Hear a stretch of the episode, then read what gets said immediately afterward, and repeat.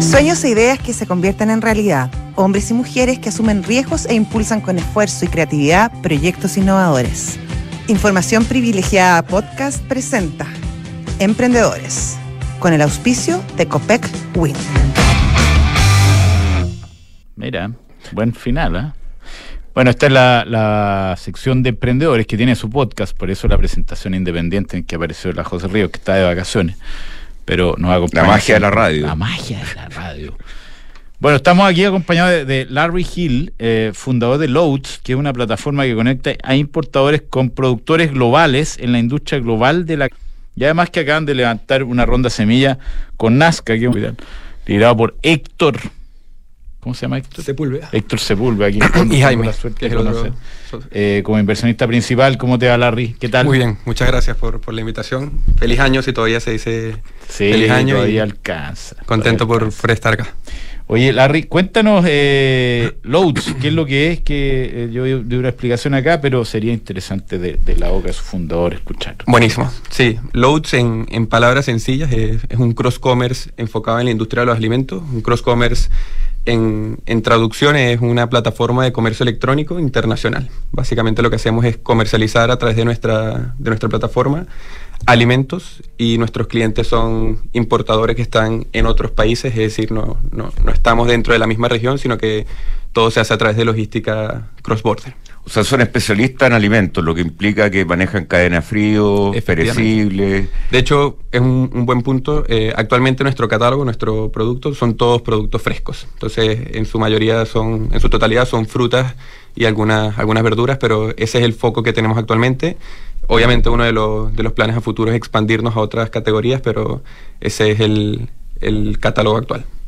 ¿Y, ¿Y, esto está centrado en Chile Partimos productores a nivel mundial o, eh, productores chilenos para ir a... sí, partimos con esa idea, partimos con la idea de, Chile hacia el resto del mundo, un poco optimizar esa, esa conexión, por así decirlo.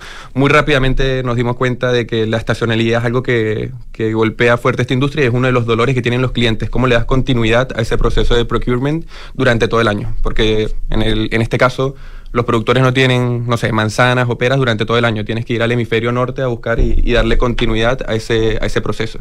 Entonces, hoy por hoy trabajamos con productores en Chile, en Argentina, Perú, y tenemos también proveedores en Polonia, Francia, Italia, China y eh, estamos en Estados Unidos también con algunos productores. ¿Y cuál es la oferta de valor para el productor? Si yo soy un productor que está escuchando esto, eh, ¿qué, ofrece Loads? De partida, ¿cómo es la página web? Que no es tan fácil llegar. Loadfoods.com. Loadfoods.com. ya, esa, es la, esa es la página web.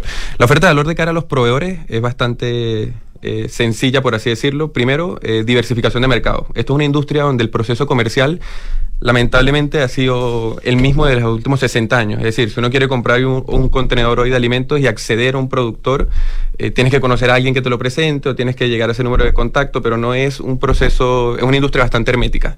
Lo que nosotros queremos es funcionar como ese canal de venta digital para ellos y ayudarles a diversificar mercados y darle acceso eh, a oportunidades que capaz ellos hoy directamente no pueden llegar. ¿Y como una Alibaba de, de Podríamos, efectivamente, podríamos decir con la con única, única diferencia, y siempre nos gusta aclarar esto, que no, somos un marketplace eh, tradicional, por así decirlo, porque nosotros no conectamos al productor con el cliente y cobramos una comisión. Es decir, nosotros tenemos relación con nuestros proveedores, manejamos esa relación y nos encargamos de que su experiencia sea lo mejor posible y lo mismo con los clientes. Es decir, el cliente se relaciona exactamente B2B y se relaciona con nosotros, no directamente con de esa manera cuidamos que la experiencia sea lo mejor posible. Ah, perfecto. Y están metidos en, en varias eh, tipos de... Sí, tenemos hoy por hoy 12 productos o 12 categorías, como le llamamos nosotros internamente, y más de 110 variedades. ¿La cereza es lo que más se mueve o no? Eso es un tema interesante. En Chile está este boom de la, de la cereza. Efectivamente, eh, es uno de los productos más cotizados y más eh, deseados internacionalmente. Tiene una estacionalidad bien marcada. Es decir, la cereza es durante de octubre a diciembre, enero y se acaba el año nuevo chino y ahí, y ahí para un poco. pero la verdad es que la, continuidad o la recurrencia la dan productos también un poco más tradicionales. Por ejemplo, la manzana, la uva, son productos que se están pidiendo todo el año y que, y que tienen una recurrencia mucho más, mucho más continua. Y, vuelvo a la, experiencia del productor que puede estar escuchando. Dice, oye, me, contacto con usted y ¿qué, qué pasa? Y suponte que yo te digo, tengo, no sé, tengo tal Eh, tengo un campo. Producto, no, tengo el campo, tengo estos, ¿cómo se llaman las, definiciones de...? Sí, la, ficha técnica. La ficha técnica, tengo estos productos, tengo tantas toneladas que voy a despachar en tales fechas. ¿Qué, qué pasa a continuación? Sí, nosotros efectivamente, si es un productor que está en Chile, eh, nosotros nos encargamos de recolectar esa información. Calibre, sí. Exactamente.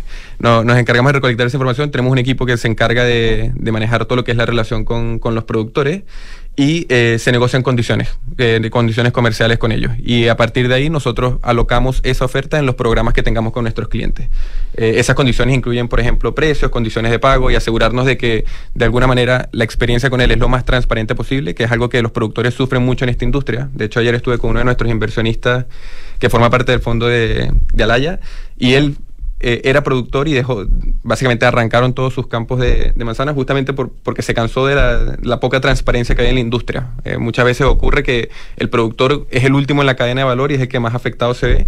Eh, nosotros queremos transparentar eso un poco más.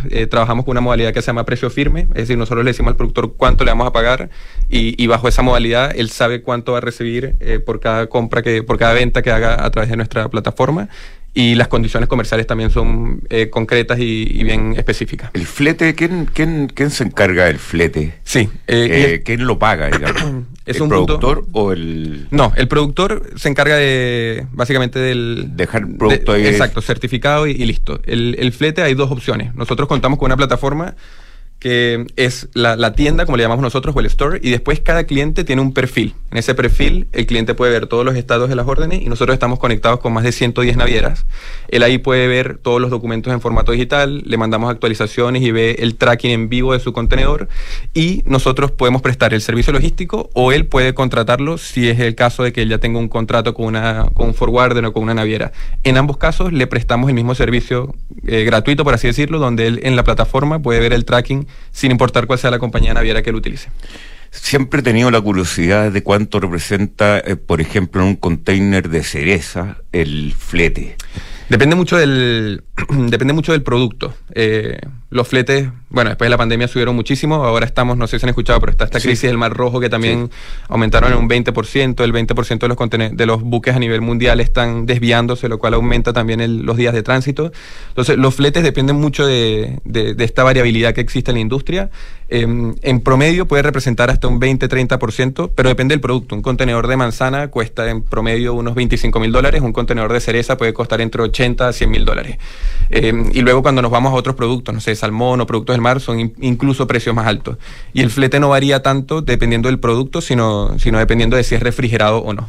Eh, entonces, y obviamente del destino, eh, que es un tema también relevante y que de alguna manera algo que nosotros nos planteamos al inicio era darle un poco más de posicionar a Chile como un país no solamente exportador de fruta, que es muy conocido por eso, sino también exportador de tecnología y darle más competitividad a esa industria porque estamos lejos del resto del mundo y, de alguna manera eso también hace que, los costos a veces sean más elevados cuando vamos a mercados como la India o, mercados un poco más lejanos.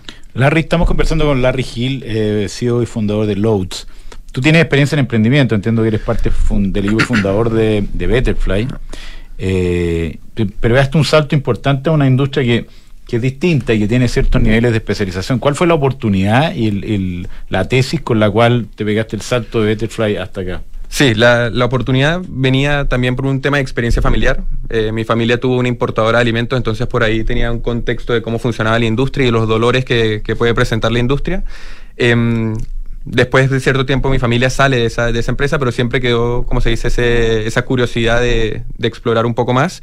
Em, y luego la, la, posición actual en la que estamos, ¿no? Eh, básicamente muchas, muchas de, las, de las situaciones actuales eh, están haciendo que tengamos que ser muy eficientes en cómo conectamos alimentos a nivel global. Está el calentamiento global que básicamente pide que seamos mucho más eh, optimizados en, esa conexión de alimentos. Por otra parte, estamos a punto de, llegar a los 10 billones de personas en, en población global y eso hace que la seguridad alimentaria se enfoque muchísimo en, cómo podemos suministrar los alimentos de una manera mucho más eficiente también y mucho más distribuida.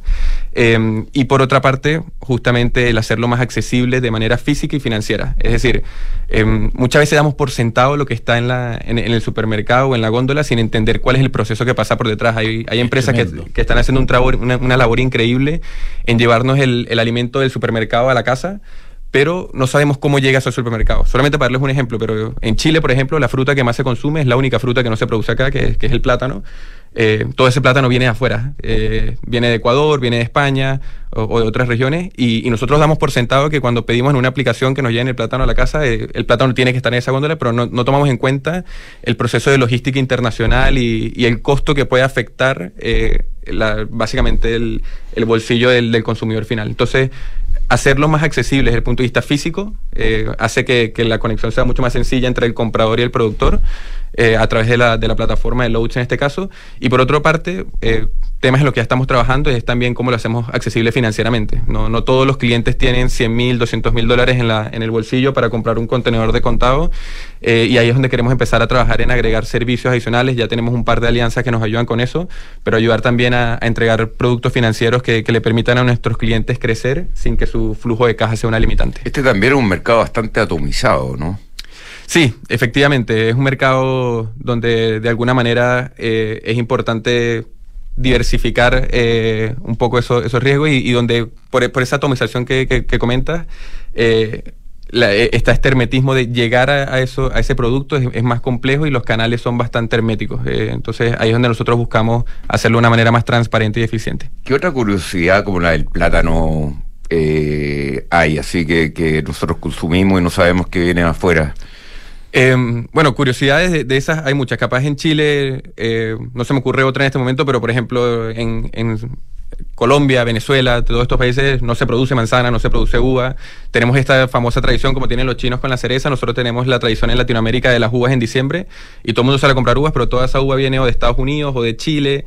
Eh, en Colombia nosotros tenemos uno de nuestros mercados principales y, fuimos uno de los primeros en, exportar el año pasado, a partir de la temporada anterior, manzana polaca desde Polonia a, Colombia, eh, justamente para redireccionar todo lo que la crisis de Rusia y Ucrania estaba generando y donde había un producto que se estaba por perder y, esa relocalización eh, hizo que llegase a mejores precios que, el mercado anterior y que no se desperdiciara el alimento. Genial. Larry Hill entonces, CEO y fundador de Loads en esta sección de Emprendedores de información privilegiada. ¿Sabía que Copec Wind está transformando el futuro a través de su hub de innovación?